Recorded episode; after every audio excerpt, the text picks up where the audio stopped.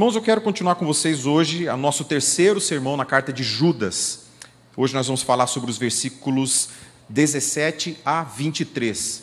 Portanto, você pode abrir a sua Bíblia, carta de Judas, versículos 17 a 23. E hoje vamos falar sobre a proteção contra os falsos apóstolos, contra os apóstatas ou contra os falsos mestres. Judas, versículos 17 a 23.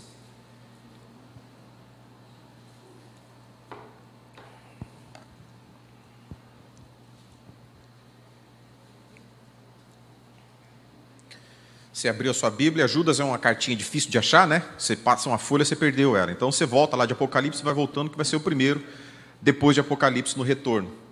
Abriu sua Bíblia e seu aplicativo? Segure ela aí, vamos orar ao Senhor. Semana passada oramos pela Raquel, que não veio porque estava com tosse. Hoje a Raquel está ali, glória a Deus. Glória a Deus, hoje ela veio. E nós, os nossos irmãos Adonias e Miriam não vieram. Ele não me autorizou, mas como ele é nosso irmão, ele me ama, vai me perdoar. Adonias está com suspeita de coronavírus. Fez o exame e não saiu o resultado. Vamos interceder por ele. E peço que os irmãos orem também pelo meu irmão Ayrton. Ayrton sofreu um acidente de moto hoje, está aguardando atendimento no hospital, não sabe se teve fratura no ombro ou não. Então, lembrem dele nas suas orações. Vamos orar agora, meus irmãos? Senhor Deus, muito obrigado pela tua graça e tua presença no nosso meio. Nós nos reunimos para te adorar, para te louvar, para compartilhar a tua santa e doce palavra, e por isso pedimos que teu Espírito Santo se faça presente neste lugar. Que essa palavra que está diante de nós possa entrar no nosso coração, na nossa mente, possa encontrar ali um campo fértil, possa trazer a nós a revelação da tua vontade e a transformação pelo teu Santo Espírito. Em nome de Jesus, pedimos uma bênção sobre os nossos irmãos Adonias e Miriam, que estão em casa agora assistindo, participando conosco deste culto, que o seu Espírito possa sustentá-los durante este momento tendo ou não o coronavírus, que o Senhor possa sustentá-lo e possa trazê-los ao convívio novamente o mais breve possível. Em nome de Jesus, igualmente, eu peço a tua bênção sobre o Ayrton, que o Senhor possa sustentá-lo neste momento em que ele está sem saber o que aconteceu com o seu corpo, mas o Senhor possa sustentá-lo nessa fase. E que, igualmente, o Senhor possa trazê-lo de volta ao convívio da igreja a quem o Senhor um dia o chamou. Abençoe-nos em nome de Jesus, Senhor. Amém. Pois bem, irmãos, este é o terceiro de uma série de quatro sermões sobre a carta de Judas. Você que está chegando agora e perdeu as duas últimas ministrações, você pode encontrar isso tudo tanto no Facebook quanto no YouTube. Sugiro que o faça. Não porque eu quem falou, mas porque é uma mensagem muito importante que vai te ajudar a compreender isso que vai ser falado hoje e no próximo domingo. Se você veio hoje pela primeira vez, venha no encerramento que será no domingo que vem, nós vamos concluir esse tema se você já está nos acompanhando há algum tempo, muito obrigado por isso e continue, porque o Senhor ainda tem muito a nos falar. Então, o que nós aprendemos no domingo passado? Que Judas não poupou adjetivos ao definir os falsos profetas, os, os apóstatas da fé. Então, ele diz que eles são ímpios, que eles são pessoas que já foram pronunciadas para o dia da condenação. Judas disse que eles têm um padrão histórico na sua conduta, ou seja, todos eles agem da mesma forma em todos os tempos, os que passaram, os presentes e os que virão. Diz que eles se valem dos seus sonhos, de imaginações, de revelações fantasiosas para justificar os seus pecados. Algo que é muito comum nos dias de hoje. Que eles são imorais, que eles têm sua conduta sexual imoralizada, que eles rejeitam o governo eclesiástico, eles se opõem a pastores, a líderes, a presbíteros, eles não colocam-se debaixo de ensinamento de ninguém que não seja o deles mesmos. São arrogantes, são é, arrogantes quanto aos seres celestiais, são arrogantes intelectualmente, são difamadores do que não entendem, que não têm qualquer discernimento espiritual, são corruptos, são rebeldes, são humanistas, egocentristas, assim como Caim, e que eles possuem o mesmo caráter e que a sua condenação está preservada e está destinada. Hoje nós vamos ver entre os versículos 17 e 23, Judas vai repetir, ou melhor, vai trazer algum, algumas outras características desses homens, mas o foco de Judas nesse bloco de texto é falar como nós devemos nos portar diante de pessoas que são expostas a esse falso ensino e também de pessoas que promovem esse falso ensino. Então Judas começa a maciar um pouco essa carta pesada que ele vem tendo até esse presente momento, porque ele vai falar com outras pessoas. Lembre que essa carta não foi destinada não a pessoas distantes, mas a uma igreja a quem Judas conhecia, a igrejas a quem Judas já conhecia. E as pessoas que eram os falsos mestres, os falsos profetas estavam dentro dessas igrejas. Ou seja, no momento em que o, o, o, bispo, o presbítero dessa igreja recebeu essa carta, em que as pessoas estavam assentadas, ele falou: Vou ler para vocês uma carta do pastor Judas. E conforme ele lia essas cartas, as pessoas começavam a olhar para os lados, sabendo que aquela pessoa, começando a identificar aquelas pessoas ali no meio. E aquelas pessoas que eram os de, falsos, de fato falsos mestres começavam a se identificar naquele entendimento, fui descoberto, agora todos já sabem quem eu sou. Então Judas estava se referindo a essas pessoas, e neste segundo momento que nós vamos ver hoje, da terceira pregação, Judas vai começar a falar para a igreja. Então ele muda o tom de voz, de um tom de voz que tinha como objetivo espantar os lobos, para uma voz que tende a acalentar o coração das ovelhas. Um certo pastor a quem eu conheço e respeito disse que o pastor tem duas vozes, uma delas para espantar os lobos e a outra delas para acariciar as ovelhas. E Judas demonstra isso claramente nesses textos que nós vamos ler. Então, vamos ao texto, eu leio na nova versão internacional, algumas palavras diferentes nas versões de vocês, mas eu pincelei algumas coisas que a gente pode comentar. 17 a 23 diz assim: Todavia, amados, lembrem-se do que foi predito pelos apóstolos de nosso Senhor Jesus Cristo. Eles diziam a vocês: Abre aspas, nos últimos dias ou nos últimos tempos haverá zombadores que seguirão os seus próprios desejos ímpios. Fecha aspas. Estes são os que causam divisões entre vocês, os quais seguem a tendência de sua própria alma e não têm o espírito. Edifiquem-se, porém, amados, na santíssima fé que vocês têm, orando no Espírito Santo. Mantenham-se no amor de Deus enquanto esperam que a misericórdia de nosso Senhor Jesus Cristo os leve para a vida eterna. Tenham compaixão daqueles que duvidam. A outros, salvem, arrebatando-os do fogo. A outros ainda, mostrem misericórdia com temor, odiando até a roupa contaminada pela carne. Então vamos lá. Versículo 17, Judas diz: Todavia, amados, lembrem-se do que foi predito pelos apóstolos de nosso Senhor Jesus Cristo. Judas já inicia esse bloco de texto mudando o tom da sua voz. Enquanto ele dizia que aqueles falsos eram cães, eram mentirosos, eram adúlteros, eram imorais, Judas inicia chamando esse público, o alvo dessa, dessa parte da carta, de amados. Um tom pastoral, um tom amoroso. Lembre-se que o objetivo de Judas ao escrever essa carta, ele diz nos primeiros versículos que ele tinha como intenção escrever uma carta falando da comum salvação. Era o desejo de seu coração. Mas ele foi obrigado a mudar o destino da sua carta, ou a escrita da sua carta, porque a igreja tinha sido não invadida, porque ele mesmo diz que as pessoas entraram sorrateiramente, mas tomada por falsos mestres. Então aqui ele volta a chamar essas pessoas de amados, aqueles que se preservaram íntegros. Ele diz que esses irmãos devem se lembrar do que havia sido predito pelos apóstolos. Quando Judas usa essa expressão, lembrem-se, ele está pedindo que esses irmãos tragam à memória uma informação que já existia, algo que eles já haviam aprendido, mas que por conta dos outros ensinos, como diz Paulo, de um outro evangelho, esse ensino ficou escondido na sua mente, ou foi suprimido, foi é, é soterrado por um novo evangelho. Ele está pedindo que esses irmãos se lembrem, mas que tipo de lembrança? Não é aquela lembrança que a gente sai do mercado e fala assim, poxa, eu tinha que ter comprado banana hoje. Mas deixa para lá. Uma lembrança que não traz nenhum tipo de é, motivação de transformação ou que não exige de nós nenhuma resposta. Essa lembrança que Judas está dizendo é mais ou menos aquela lembrança que nós precisamos ter quando a gente desce do carro para entrar num mercado, onde a gente esqueceu a banana, e a gente lembra que desceu do carro sem máscara. Já aconteceu com vocês isso? Eu acho que é a coisa mais comum que a gente esquece hoje, né? Você é obrigado a voltar para o carro e buscar a sua máscara, porque senão você não vai entrar no estabelecimento. Ou quando você está saindo da sua casa e lembra que esqueceu o portão aberto. Ninguém, som consciência, vai sair e vai deixar o portão aberto. Você vai se obrigar a voltar e fechar esse portão. O quando Judas diga, está dizendo lembrem-se, é um tipo de lembrança que exige de nós uma ação imediata. Não apenas uma lembrança que vai ficar no esquecimento. É como a gente olhar no espelho e ver um, um, uma sujeira de feijão no dente e exigir de nós um comportamento. Ninguém vai ver essa sujeira de feijão e vai deixar ela no dente vai automaticamente removê-la, assim se espera, né? Os nossos dentistas aqui. É o que se espera que a gente faça. Uma lembrança que exige de nós uma resposta rápida e urgente. Então Judas está dizendo: lembrem-se do que foi predito pelos apóstolos. Os apóstolos já haviam anunciado a chegada desses homens, em especial a carta anterior, que é a carta de Pedro. Na segunda carta de Pedro, Pedro já havia avisado que os apóstatas viriam, eles estavam chegando. Eles estavam à porta e a igreja precisava tomar cuidado com isso. E depois o Judas diz a mensagem, que foi predito pelos apóstolos de nosso Senhor Jesus Cristo. Eles diziam a vocês: Nos últimos tempos haverá zombadores que seguirão os seus próprios desejos ímpios. É o, quais são os últimos tempos?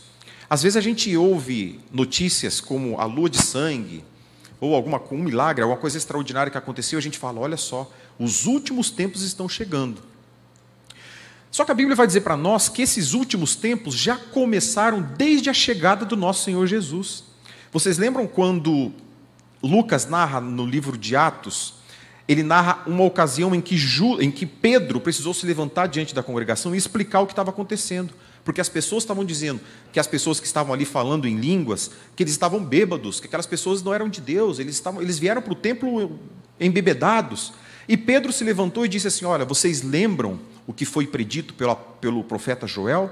Que nos últimos dias, os últimos dias iniciaram-se com a vinda do nosso Senhor Jesus. Nós estamos vivendo os últimos dias. Não quer dizer que este seja o último dia. Pode ser que todos nós passamos dessa geração morra e os últimos dias avancem. Mas a era, os últimos dias iniciaram-se com a vinda do nosso Senhor Jesus. Então, nesses últimos dias, haveriam quem? Zombadores, que são essas pessoas que zombam da fé. Pessoas que não têm o menor apreço ou respeito pelo divino. Pessoas que não respeitam, que não têm piedade. Falamos da impiedade na, na, na, na pregação da semana passada. Pessoas ímpias que não têm o respeito pela, pela religiosidade, pela fé, pelo Deus a quem nós servimos. Estes são aqueles que zombam da fé bíblica. Por meio do escárnio, esses falsos mestres zombam da fé bíblica e preferem acreditar em qualquer outro tipo de situação esotérica a colocarem a sua fé e a sua dependência no nosso Senhor Jesus. E eles seguem também os seus próprios desejos. A gente lembra que estes homens divulgavam dentro daquelas igrejas onde eles estavam inseridos a imoralidade sexual, a prática de imoralidade sexual entre maridos, entre casais diversos, entre homens e entre mulheres, porque eles consideravam estar acima de qualquer moralidade. Então, esses homens tinham seus próprios desejos e se entregavam a essas paixões desenfreadas. O seu senso de moral e de ética era muito raso. Aliás, não tinham um senso moral e ético, porque eles julgavam estar acima. Aí a gente chega no versículo 19. Judas diz assim: Estes são aqueles que causam divisões. Na minha, na minha versão só diz divisões. Se você tem a Ara ou a Almeida Revista Corrigida, ele vai dizer divisões sensuais entre vocês, os quais seguem a tendência da sua própria alma e não tem o Espírito, Espírito com letra maiúscula, que não possui o Espírito Santo de Deus. São pessoas que, ao invés de unirem a igreja de Cristo, ao invés de trabalharem pela união dos irmãos, são pessoas que destroem, que desconstroem, que separam, que fraturam a igreja. Eles promoviam divisões dentro da igreja. E a própria carta de Judas dá, nos dá a entender e nos diz quais são esses tipos de divisões. As primeiras divisões são a primeira divisão é aquela que nós vimos nas, nas, nos sermões anteriores, são as divisões pessoais, aquelas divisões que a gente pode dizer politiqueiras. O que, o, que, que o texto dizia? O Judas diz nos versículos anteriores que essas pessoas eles eram bajuladores, eles eram pessoas que não se submetiam a lideranças que haviam sido instituídas na igreja, dos bispos, dos presbíteros. Eram pessoas que, juntamente, que, que minavam outras pessoas dentro da comunidade contra as suas lideranças. Eram pessoas que tendiam a derrubar as lideranças da igreja. Então essas pessoas causavam diferença, eles já causavam divisão por isso. A primeira divisão direta, pessoal. Ele ia lá na casa da irmã fulana, da irmã ciclana, falava, você está vendo o que o pastor está fazendo? Você está vendo quem que o pastor é? Ele está ensinando tudo errado. A gente precisa derrubar esse pastor. Essa era a prática desses homens, e tomavam a liderança das igrejas. Não com o objetivo de proclamar a fé bíblica, mas com o objetivo de levantar para si lucro, dinheiro e de buscar favores pessoais e favores sexuais dentro dessa igreja. Mas tinha outro tipo de divisão. A primeira era através da murmuração, da bajulação, e o segundo tipo de divisão eram as divisões sensuais, que algumas versões da Bíblia nos traz. Que divisão, que versão, o que, que quer dizer com, com divisão sensual? Ele não está falando daquela sensualidade corpórea, né, das mulheres que fazem biquinho para tirar foto, biquinho para mostrar o botox novo, não está falando desse tipo de divisão. Ele está falando de sensual, é, é mais para sensorial do que sensual. Por que sensorial? Porque dentro dos gnósticos, eles tinham uma divisão de pessoas de acordo com o seu grau de espiritualidade. Os gnósticos, é, lógico que a nomenclatura é moderna, né? naquele tempo ninguém chamava esse povo de gnóstico, porque foi, foi, foi ou foi colocado dentro de um método alguns séculos depois, mas vai falar que é o proto-gnosticismo, é o início desse gnosticismo. Então eles dividiam as pessoas em três grupos. O primeiro grupo era o grupo dos ílicos. Zílicos, é, ílicos eram pessoas que não tinham nenhum tipo de discernimento espiritual. A pessoa que vivia a sua vida na carnalidade normal, sem nenhum tipo de referência ou, ou espiritualidade na sua alma. O segundo tipo de pessoas que eles dividiam eram os psíquicos. Esses psíquicos eram pessoas que tinham um grau de espiritualidade, mas eram pessoas que, ainda mesmo tendo este grau de espiritualidade, viviam sob domínio da carne, se submetiam ao domínio da carne, portanto, eram pessoas que estavam de acordo, debaixo do pecado. E haviam eles, que eram os pneumáticos. Você assistiu às nossas EBDs do ano passado, que a gente falou do, do Somos Todos Teólogos, você vai lembrar de pneumatologia, né? É aquele que enche, né? É aquele que é pneumático. Então, esses homens pneumáticos, eles julgavam-se ser cheios do Espírito. Então, eles eram uma aristocracia espiritual. Eles eram os líderes espirituais que deveriam ser adorados e idolatrados. Por conta disso, por considerarem-se esses líderes espirituais, eles estavam acima de qualquer regra humana de moral e de ética. Está entendendo por que, que eles por que, que eles se submetiam? Submetiam não, por que, que eles usavam os prazeres carnais para justificar a sua conduta? Eles julgavam estar acima de qualquer padrão de ética e de moral. Casamento é instituição humana, eu não preciso me submeter a ele. Logo, eu posso me relacionar com qualquer mulher ou qualquer homem desse lugar, porque eu estou acima, o meu nível espiritual é acima de qualquer situação ou qualquer limitação humana. Inclusive, há um ditado é, daquela época que eles diziam-se que eles eram como barras de ouro jogadas no meio da lama. As barras de ouro não perdiam a sua propriedade ou a sua nobreza por estar no meio da lama, não se sujavam com a lama, mas a lama se tornava mais nobre por ter essa barra de ouro lá. Então julgava-se que os seus pecados, julgava-se que a sua a sua vivência no meio de um mundo pecaminoso enobrecia o mundo, tornava o mundo mais nobre, tornava o mundo mais, mais rico. Esse era o entendimento desses homens. Só que o Judas diz que esses homens não têm o Espírito. Eles diziam-se cheios do Espírito, mas Judas está dizendo que eles não tinham o Espírito, embora a sua pregação fosse que eles eram cheios do Espírito. E por quê? Porque eles acreditavam ter tido um conhecimento superior, um conhecimento elevado, diferente de todas as outras pessoas. Eles tinham o conhecimento. E que a salvação viria por meio deste conhecimento que poucos tinham. Sendo assim, eles poderiam, poderiam oferecer o conhecimento para outras pessoas. Então, o Judas, diante disso tudo, ele entende que a salvação vem pela graça de Deus. Sendo assim, ninguém pode adquirir, mesmo que seja por conhecimento. E Judas diz: eles não têm o Espírito. Embora eles aleguem ser cheios do Espírito, eles não têm o Espírito de Deus. Expressão forte, mas Judas não está criando nada. Judas está repetindo aquilo que o apóstolo Paulo já havia dito. Paulo, quando ele escreveu Romanos 8 e 9, ele diz: E se alguém não tem o Espírito, não é de Cristo. Esses homens não eram de Cristo porque não tinham o Espírito do Senhor. Então chegamos no versículo 20, onde Judas vai dar a nós, aquela igreja em especial, inicialmente, e depois a nós, a sua mensagem de como sobrevivermos a esse tipo de pessoa, a esse tipo de gente que, atravessa os séculos, continuam minando as igrejas de Cristo. E Judas diz lá nos versículos 20 e 21: Edifiquem-se, porém, amados, na santíssima fé que vocês têm, orando no Espírito, mantenham-se, a sua Bíblia diz talvez, guardai-vos no amor de Deus, enquanto esperam que a misericórdia de nosso Senhor Jesus Cristo os leve para a vida eterna.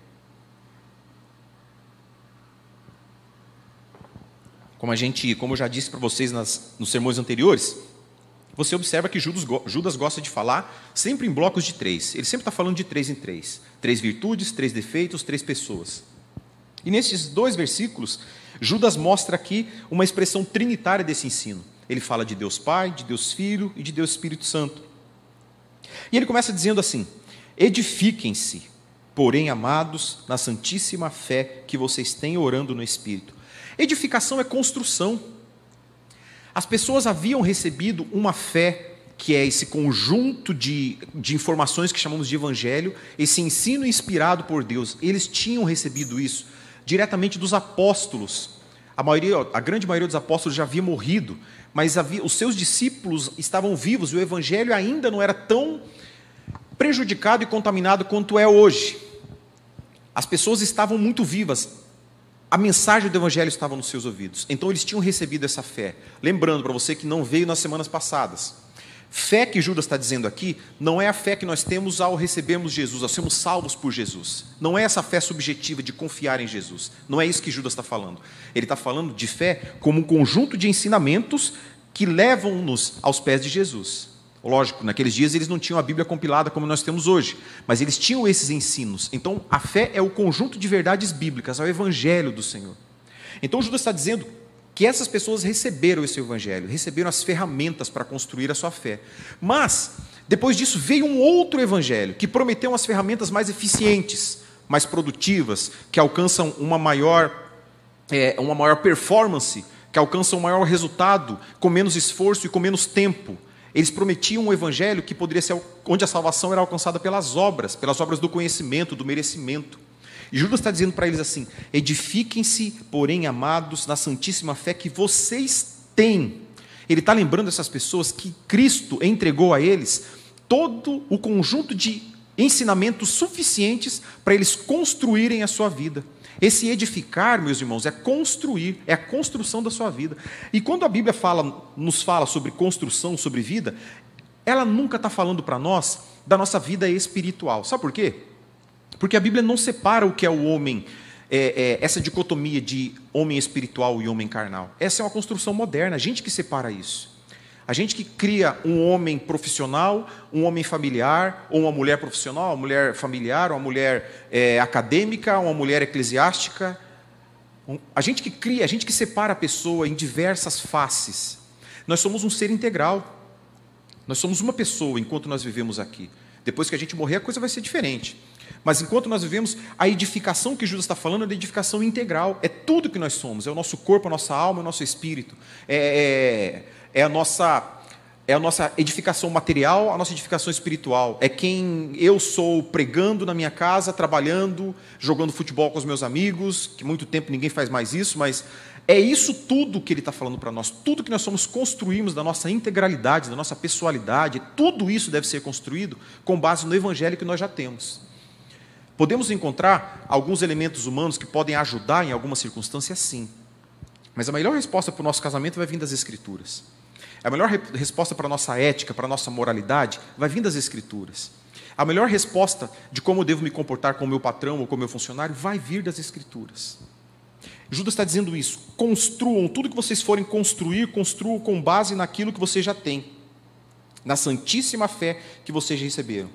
Meus irmãos, não é um bom negócio construir a nossa vida, nós que temos o Evangelho do Senhor, com base em outras ferramentas. Não é um bom negócio.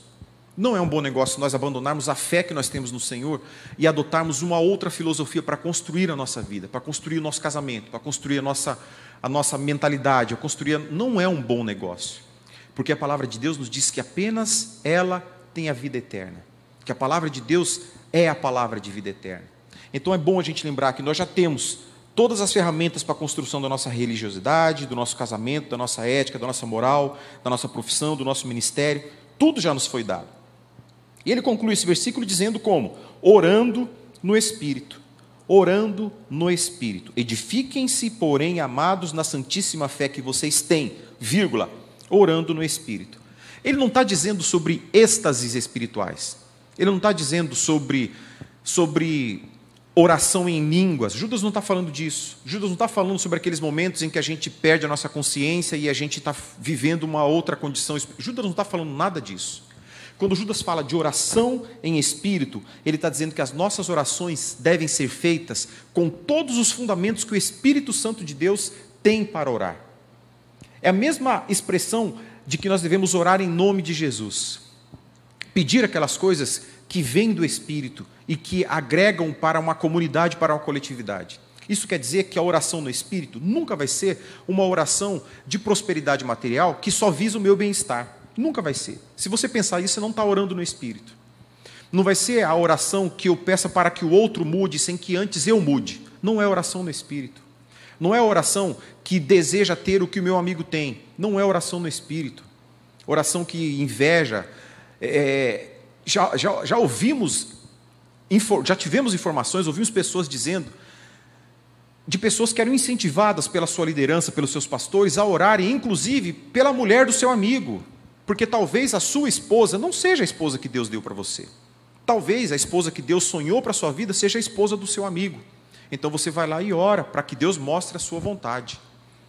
Ensinamentos que não estão dentro de igrejas católicas apostólicas romanas, não estão dentro de terreiro de umbanda, dentro de, de religiões esotéricas, dentro de igrejas evangélicas, pessoas que dizem pregar a palavra de Deus pregando esse tipo de ensinamento. Ensino de demônios.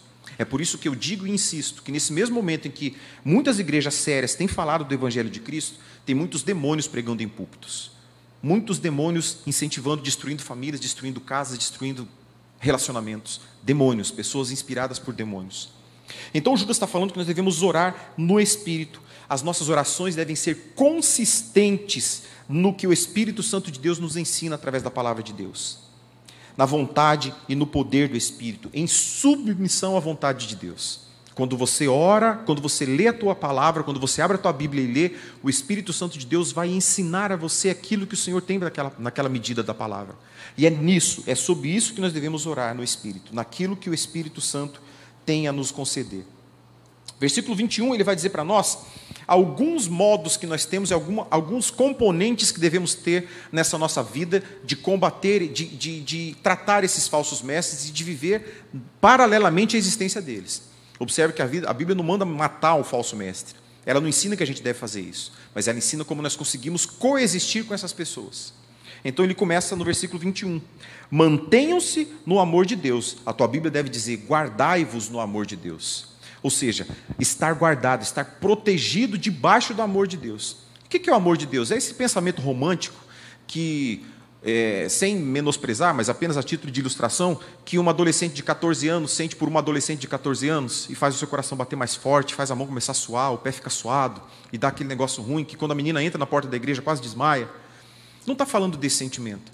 Mas esse sentimento se reproduz no coração de muitos adultos, infantilizados.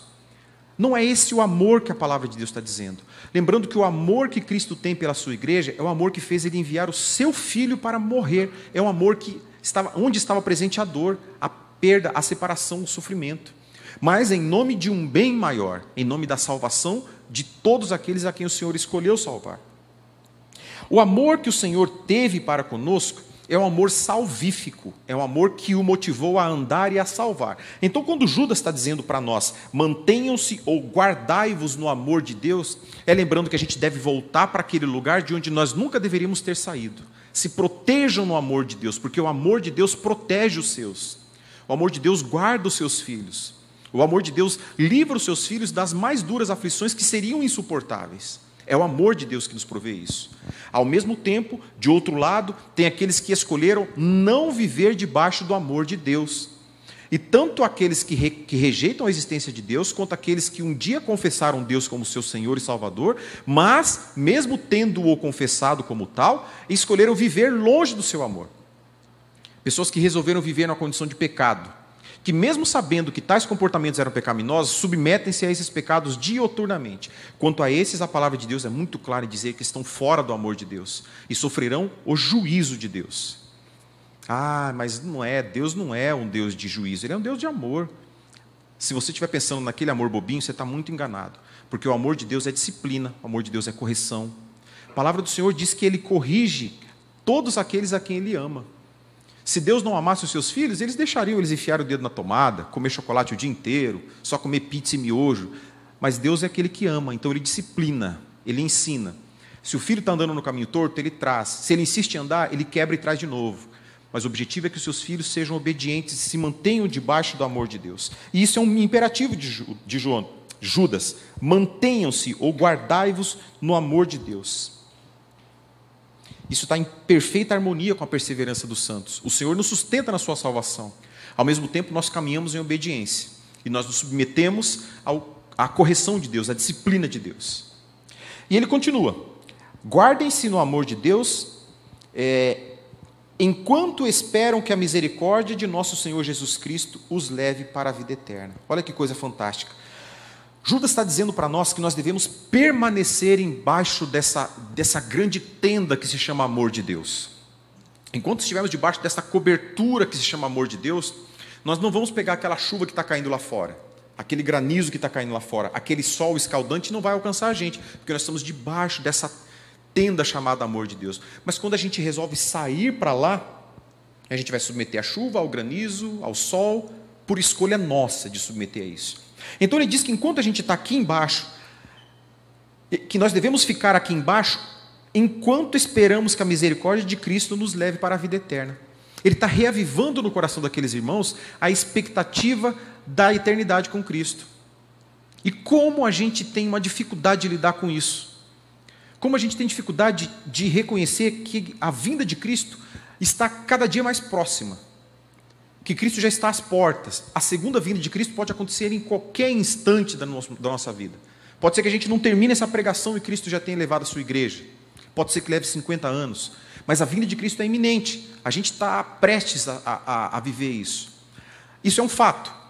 Não tem como nós negarmos. O, a, o, o, grande outro fato que tem nisso é que muitos crentes vivem essa realidade como se ela não existisse. Como se Cristo não fosse voltar. Ou pior, sabendo que Cristo vai voltar, mas sem ter no seu coração o desejo de se encontrar com o seu Salvador. Talvez seja por isso, talvez seja a ausência de desejo de estarmos com o Senhor por toda a eternidade que nos faz se apegar muito com tanta coisa fútil que a gente tem por aqui. A gente se agarra tão firmemente nessa terra, igual o gato novo se agarra na roupa de lã.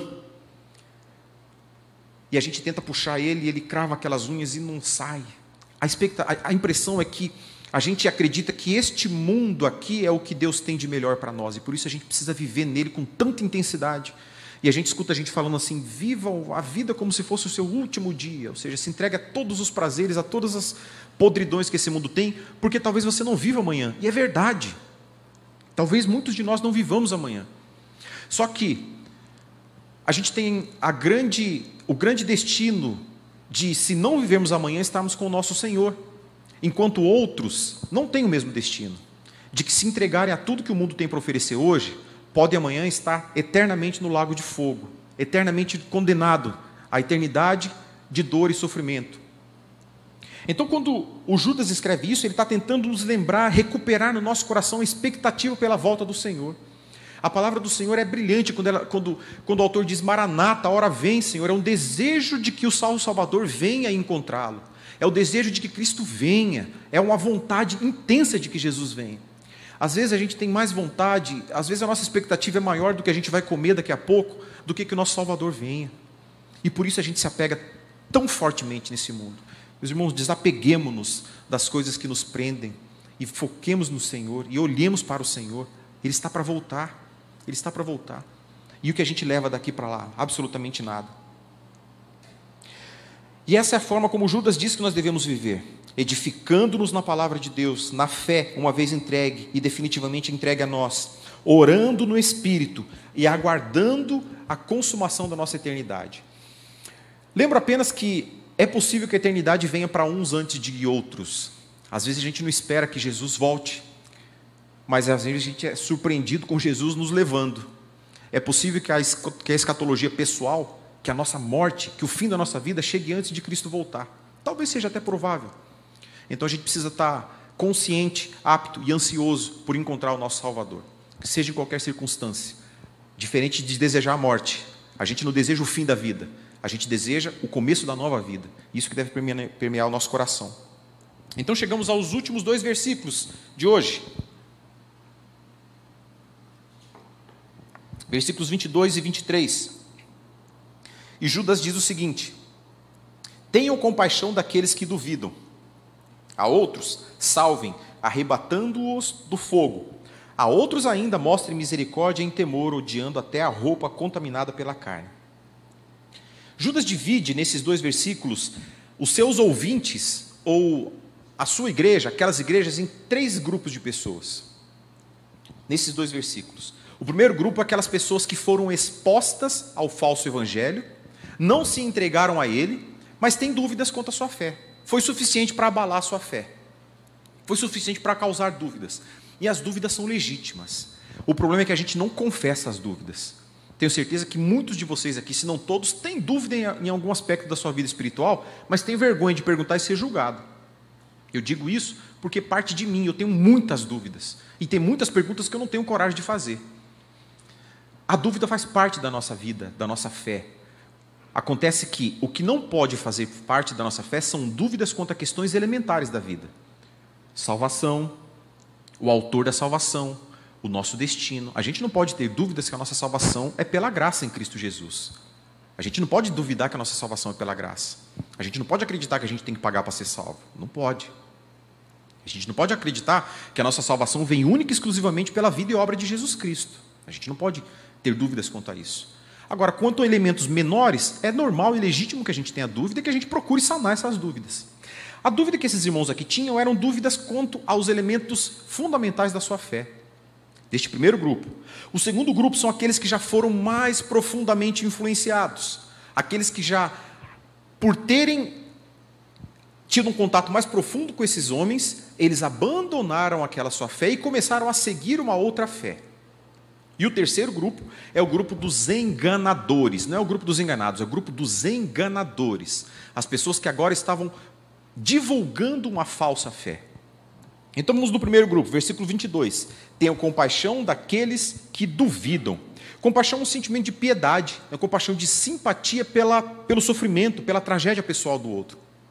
Não de subvalorização, mas de simpatia, de olhar para a tragédia pessoal do outro e compartilhar da sua dor. Essa é, é, a primeira expressão que, que Judas diz: tenham compaixão daqueles que duvidam. Quem são aqueles que duvidam? São os crentes efetivamente salvos por Cristo, que já deram sinais da sua salvação, que já estiveram conosco, já dividiram o pão da ceia conosco, que confessaram publicamente que Jesus é o Senhor da sua vida e que viveram por muito tempo essa vida de salvação mas que por um momento tiveram dúvidas por conta da pregação deste outro evangelho e estão com a sua fé, com a sua fé abalada. Eu não sei se é bem assim. Talvez não seja igual a Bíblia está dizendo para nós. Talvez a minha Bíblia precise ser relida, talvez ela precise ser atualizada, talvez a minha Bíblia precise ser uma outra versão, vai dizer alguma coisa diferente. Talvez não seja bem assim. Estes homens são vítimas desses falsos mestres, são verdadeiros sequestrados mentalmente, intelectualmente. Eles tiveram a sua mente aprisionada. São pessoas que estão sob o jugo dessas pessoas. E eles precisam da nossa da nossa compaixão, do nosso amor, do nosso afeto, da nossa proteção. Tem um fenômeno que, acontece, que já vinha acontecendo alguns anos antes do efeito da pandemia, mas que se intensificou muito nesse período. E isso não é só na nossa cidade, isso é em todos os lugares em que a gente tem relatos de igrejas sérias. Igrejas históricas, igrejas sérias, cujo evangelho do Senhor é pregado expositivamente, a Bíblia é lida. Tem igreja, eu falo isso, vocês acham estranho, mas tem lugar que a Bíblia não é lida. Tem lugar que o pastor sobe, ele fala das emoções dele, faz todo mundo chorar e todo mundo sorrir, e a igreja vai sendo cheia. Mas o fenômeno que eu quero falar para vocês é um fenômeno de, de migração de um público considerado protestante pelo IBGE, considerado evangélico pelo IBGE. O IBGE tem um sacolão gigante que muita gente é considerado evangélico, mas que não é. Então, as igrejas históricas, igrejas é, talvez maliciosamente chamada de tradicionais, têm sido repletas de pessoas durante o período da pandemia. Aqui na cidade nós temos isso. Nós conversamos com alguns pastores, amigos de outras comunidades, que tiveram que montar classes de novos membros. Tamanha era a quantidade de pessoas que saíram de Mundial do Poder de Deus, Universal do Reino de Deus, Intergaláctica, não sei do que, desse tipo de coisa assim, né, super poderoso, e que hoje estão tomando, estão chegando às igrejas. E a igreja de Cristo tem a responsabilidade de acolhê-los em amor, pessoas que ouviram o evangelho de Cristo e que entenderam que aquilo lá não era nada além de capim seco, que não serve para absolutamente nada. Estão ocupando esses púlpitos, esses, essas igrejas. Graças a Deus porque isso tem acontecido. É o Senhor buscando os seus onde eles estão. É o Evangelho de Cristo alcançando os perdidos onde quer que eles estejam. E a igreja de Cristo precisa estar pronta para isso. A pandemia revelou outra coisa: que esses falsos mestres não entregam o que eles prometem. A promessa de prosperidade, a promessa de blindagem espiritual, a promessa de autoridade sobre doenças, sobre demônios. A pandemia demonstrou isso tudo. Ou a gente tem que entender algumas coisas diferentes, ou eu não fiz a leitura do mundo diferente, mas eu penso que uma pessoa que alega ter o dom de cura e permite que milhares e milhares e milhares de pessoas morram ao redor do mundo, está sendo no mínimo omissa, está sendo no mínimo frouxa. Porque se alguém alega ter o dom de cura e permite que alguém morra de Covid, é um falso profeta, é um mentiroso, é uma pessoa omissa. Ela está deixando alguém morrer. Ela tinha obrigação de não deixar aquela pessoa morrer. Ela tinha que estar dentro dos hospitais impedindo que pessoas morram. Isso só mostra que essas pessoas não têm o que eles dizem ter, são mentirosos, são falsos. E as pessoas começaram a entender isso. As pessoas que estavam lá dentro falaram: Mas o que está acontecendo? Ele dizia para mim que tinha poder de cura, e o meu filho morreu de Covid, o meu irmão morreu, o meu amigo morreu, ele orou, a pessoa não, não se curou. O que, que aconteceu? Tem sido expostos. A pandemia tem sido um, um elemento de exposição dos falsos profetas e dos falsos mestres. Por óbvio que Deus tem os seus desígnios quanto a isso, mas uma das grandes revoluções que nós temos visto na igreja é a máscara de muita gente caindo. E glória a Deus por isso, não pela doença. Glória a Deus porque o Senhor usou essa doença para desmascarar muito falso profeta que estava enganando muita gente. Então, para a glória de Deus, muitas pessoas têm encontrado a salvação e têm voltado para a salvação. Por que voltado? Porque esses lugares receberam muita gente que saíram das nossas igrejas, igrejas onde a Bíblia era pregada. Por quê? Porque eles foram seduzidos por uma promessa de falso sucesso. Passou por aqui, já mencionamos algumas vezes, lógico que não vou falar o nome, de uma pessoa que frequentou os nossos cultos, ouviu a pregação do Evangelho por muitas vezes, mas saiu daqui e foi para uma igreja dessas. E uma outra pessoa bem íntima dela falou: Mas o que aconteceu? Aconteceu alguma coisa lá que você não gostou, que você saiu? Não, é porque lá vocês não têm o poder de Deus. O poder da. Vocês não pedem dinheiro lá. A gente não vê os desafios financeiros. A gente não vê a fogueira santa. A gente não vê o pastor Gustavo falando para você trazer a chave do seu carro porque você vai receber dois carros. A gente não vê isso acontecendo. E jamais verão nesse lugar para a glória de Deus. Porque aqui se prega o evangelho de Cristo. E Cristo não mandou se pregar isso. Então tem pessoas que têm o seu coração inclinado para esse tipo de estelionato da fé. Mas o Senhor tem sido misericordioso e tem trazido. Mas aqui Judas coloca a gente nesse, nesse, nessa lacuna. Tenham compaixão daqueles que duvidam. Muitos que estão lá estão duvidando da fé. E que hão de voltar. E que quando isso ocorrer, nós devemos ter compaixão desses irmãos. Colocar o nosso coração nesse sofrimento deles. Ter simpatia pela sua dor. O segundo grupo são daqueles que estão mais enraizados nessa, nesse falso ensino, são aqueles que estão profundamente influenciados. Versículo 23, a parte A. A outros, salvem, arrebatando-os do fogo. Olha que responsabilidade que Judas dá para nós, arrebatando-os do fogo. Mas antes diz, salvem, como se nós tivéssemos a responsabilidade de salvá-los. Judas não está dizendo que nós seremos os salvadores dele. Judas tem no seu entendimento que Jesus Cristo é o Salvador. Mas o meio pelo qual a salvação alcança o coração das pessoas é através da pregação do Evangelho. Então Judas atribui a nossa responsabilidade. E aqui nós temos dois, duas grandes possibilidades de interpretação. E para chegar nessa conclusão eu tive que ler muito, muito comentário bíblico, manual bíblico, para compreender o que muitos autores dizem. E chegamos a essa conclusão. Judas pode estar falando de dois grupos de pessoas. O primeiro grupo de pessoas são aqueles que estiveram no nosso meio, mas não era dos nossos. São pessoas que foram expostas ao Evangelho, que ouviram a pregação, pessoas que eram amigas, que comeram conosco na nossa mesa, mas em algum momento deixaram a fé, apostataram de uma fé que não havia sido efetiva para a sua salvação até então. A este grupo de pessoas, se tratando deste grupo de pessoas, Judas está atribuindo a nós a responsabilidade de pregar o Evangelho com mais intensidade, para que eles possam, em algum momento, ser despertados pelo Espírito Santo de Deus e voltarem para o Evangelho de onde eles nunca deveriam ter saído.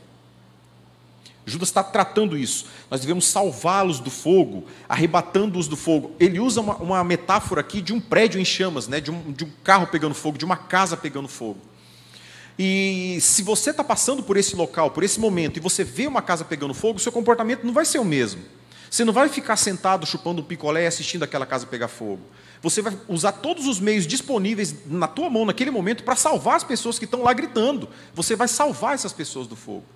O Judas está usando essa metáfora, essa metáfora para dizer assim: as pessoas estão caminhando para o fogo, elas estão morrendo. Vocês têm a responsabilidade de salvá-los. Como se ele estivesse dizendo: busque-os, traga-os, tire-os de onde eles estão. É o entendimento de Judas em se tratando de pessoas que não foram salvas. A segunda possibilidade de interpretação é crentes desviados. E é um fenômeno muito possível. Crentes, efetivamente crentes que foram salvos por Jesus, que confessaram e entregaram a sua vida para Jesus, mas que em algum momento da sua vida essa fé foi adormecida e eles se afastaram dos caminhos do Senhor, temporariamente. É por isso que a gente continua orando por todos aqueles irmãos que estiveram aqui um dia e hoje estão desviados, para que sejam despertados pelo Espírito Santo. Então, quanto a esses, o Judas está falando que nós devemos buscar, devemos salvá-los, levar o evangelho de Cristo, para que eles voltem, sejam novamente despertos e voltem antes que o juízo do Senhor o alcance. É óbvio que o Judas não está falando do fogo da condenação, porque Judas sabe que aqueles que são salvos por Cristo não passarão pela condenação, são preservados pelo próprio Senhor. Em algum momento da vida, voltarão à igreja do Senhor e serão levados para o Senhor quando estiverem salvos.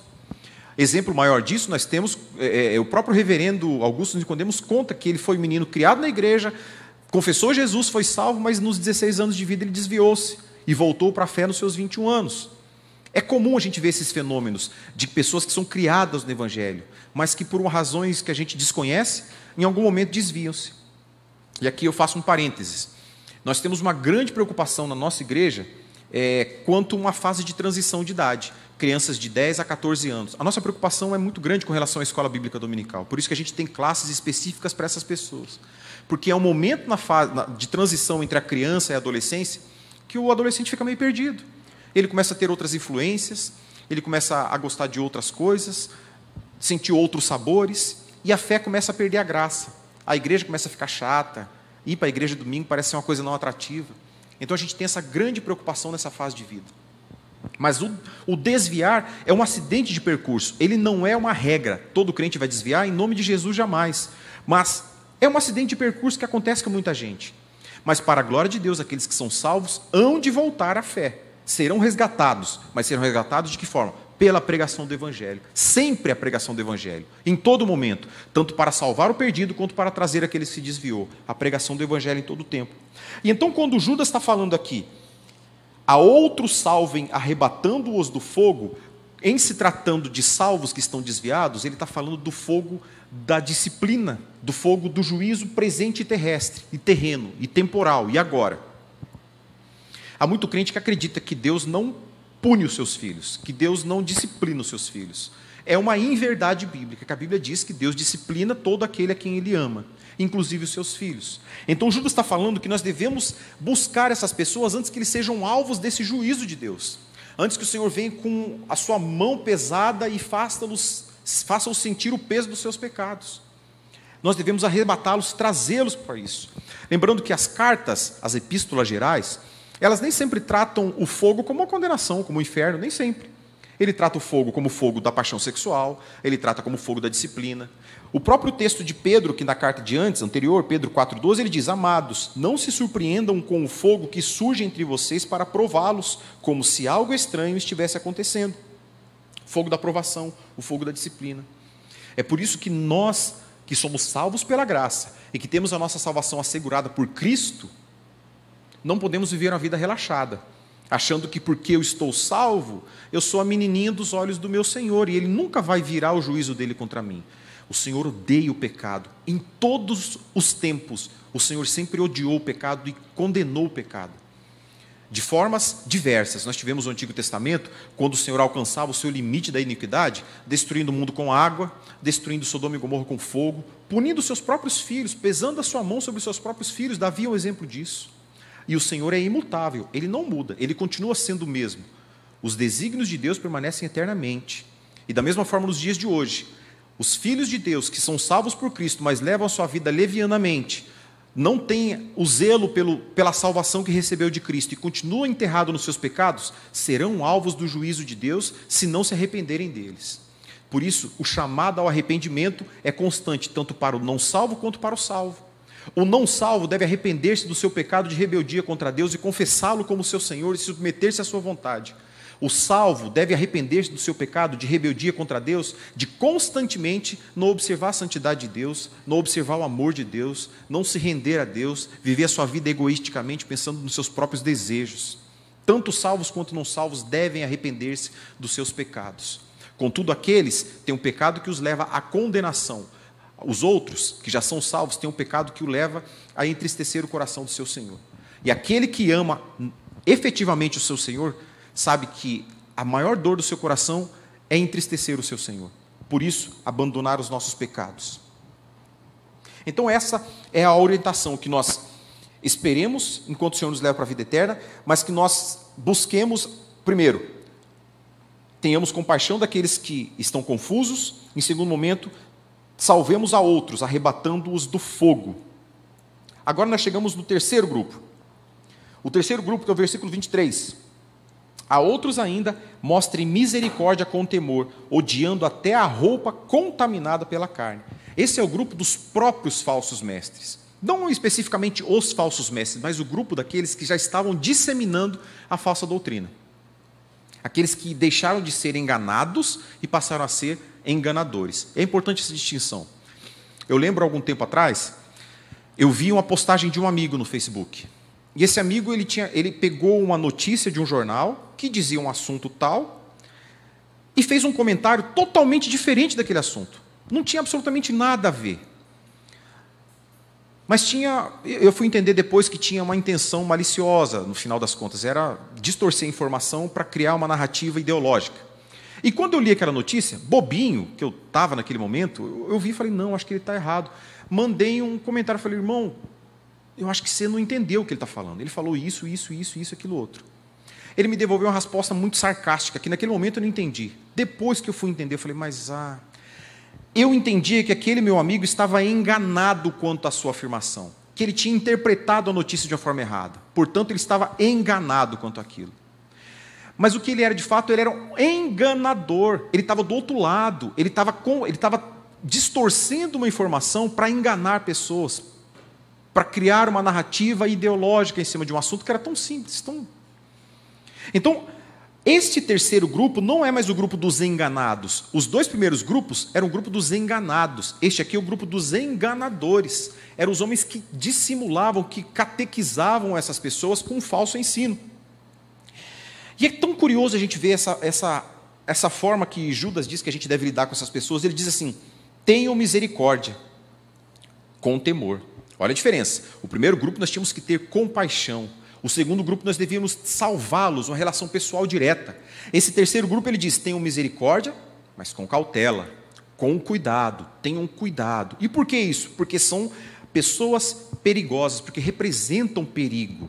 Não são pessoas sinceras, são pessoas que têm dolo no seu coração, que têm no seu coração o objetivo de destruir. A gente já viu tudo que Judas falou desses homens até então. O objetivo é destruir, portanto a gente tem que ter cuidado, tem que ter cautela. Ter misericórdia, porque são seres humanos, porém, odiar tudo aquilo que fazem. O que ele diz aqui, inclusive, é mais para frente, mas é, odiando a roupa contaminada. Pastor Marcos Granconato ele faz um comentário que eu copiei para vocês aqui. Ao se aproximar destes, o faça com temor, pois tem como objetivo lhe intimidar, ameaçar, dissimular, trair, manipular, enredar, agir de modo traiçoeiro são raposas que podem lhe atrair fingindo que têm interesse na sua mensagem, mas que não passam de armadilhas para lhe destruir. São pessoas perigosas, que nós não devemos agir de uma forma despretensiosa e, e, e com a nossa guarda baixa. São pessoas que, mesmo tendo essa misericórdia, nós devemos ter a cautela. Misericórdia por quê?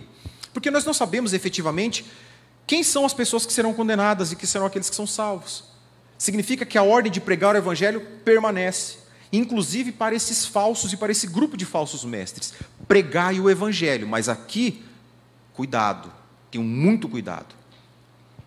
Olha só, o próprio texto bíblico nos diz, o próprio Senhor Jesus nos diz que nós devemos ser simples como a pomba e prudente como a serpente. O Senhor Jesus diz assim: Eu vos envio como, como ovelhas em meio a lobos. Sejam, portanto, simples como as pombas, mas prudentes como as serpentes. A cautela sempre tem que fazer parte do nosso processo de evangelização, em todo o tempo. O cuidado, porque nós podemos, em fração de segundos, nos tornarmos vítimas. Ele diz que nós devemos odiar, inclusive, a roupa contaminada pela carne. Isso aqui é uma referência direta às roupas que eram utilizadas nas, nas orgias sexuais. Judas fez uma referência direta com isso: odiar as consequências desse pecado. Não deixar com que esses, essas propagandas pecaminosas encontrem lugar no seu coração e te faça ter desejo de estar naquele lugar. Odeiem essas referências. Odeiem isso. Por que, que Judas está sendo tão intenso nisso? Porque se ele deixa uma margem para que a gente possa coabitar ou conviver com isso sem nenhum tipo de cautela, nós teríamos em poucos momentos uma igreja inteira sendo destruída pelo poder de convencimento que essas pessoas têm. Então Judas está dizendo: tenham cautela, odeiem a prática do pecado. E ele aponta para nós Como deve ser o coração do crente zeloso? Ele deve ter misericórdia da criatura, mas deve odiar o que a criatura faz. Nós devemos ter misericórdia daqueles que estão enganando, daqueles que estão proferindo falsos ensinos, mas nós devemos odiar tudo aquilo que eles fazem. E meus irmãos, a gente vive num caminho, numa, numa linha muito, muito tênue quando a gente, a gente trata disso. A gente não pode condená-los. Judas já não autorizou a julgar o seu comportamento, porque Judas julgou o seu comportamento. E nós estamos livres para analisar o comportamento e julgar o comportamento, mas nós não podemos condenar as pessoas. A gente não pode lançá-los no inferno. Nós não temos essa autorização de Deus e nós não devemos fazer isso porque nós somos passíveis, em fazendo isso, de estarmos caindo em juízo temerário, que é o que o Senhor Jesus disse que nós não devemos julgar de acordo com os nossos valores, mas segundo o reto juízo do Senhor. Ao ponto que nós temos misericórdia, nós devemos odiar os, a roupa que essas pessoas utilizam, ou seja, odiar todo o resultado, tudo que envolve esse pecado. O mal, o pecado deve ser detestado pelo cristão. O complicado é que muitas vezes a gente vê glamour no pecado. A gente vê glamour nisso. E eu digo por isso, eu digo isso para vocês é, saindo de mim. Eu gosto de assistir muito filme de, de investigação policial. E tem uns personagens nos filmes, os personagens que são bandidos, que eu olho para aquele cara e eu fico admirado com eles. Aqueles bandidos inteligentes, sabe? Assisti Lupin recentemente, uma série da Netflix. E eu fico admirado como aquele cara é, é brilhante, ele é fantástico. E você olha para aquilo lá. Mas alguma coisa vem e fala, Cassandra, aquilo é pecado. Como é que você está vislumbrado com pecado? Aí a gente cai em si de novo, fala, meu Deus, eu tenho que odiar esse tipo de coisa. Eu não posso achar isso glamouroso, eu não posso achar isso bonito, eu não posso almejar isso. Eu tenho que odiar esse tipo de coisa. O meu coração não pode estar inclinado para isso. Cautela, cuidado. Nós devemos ter cuidado também no processo de evangelização.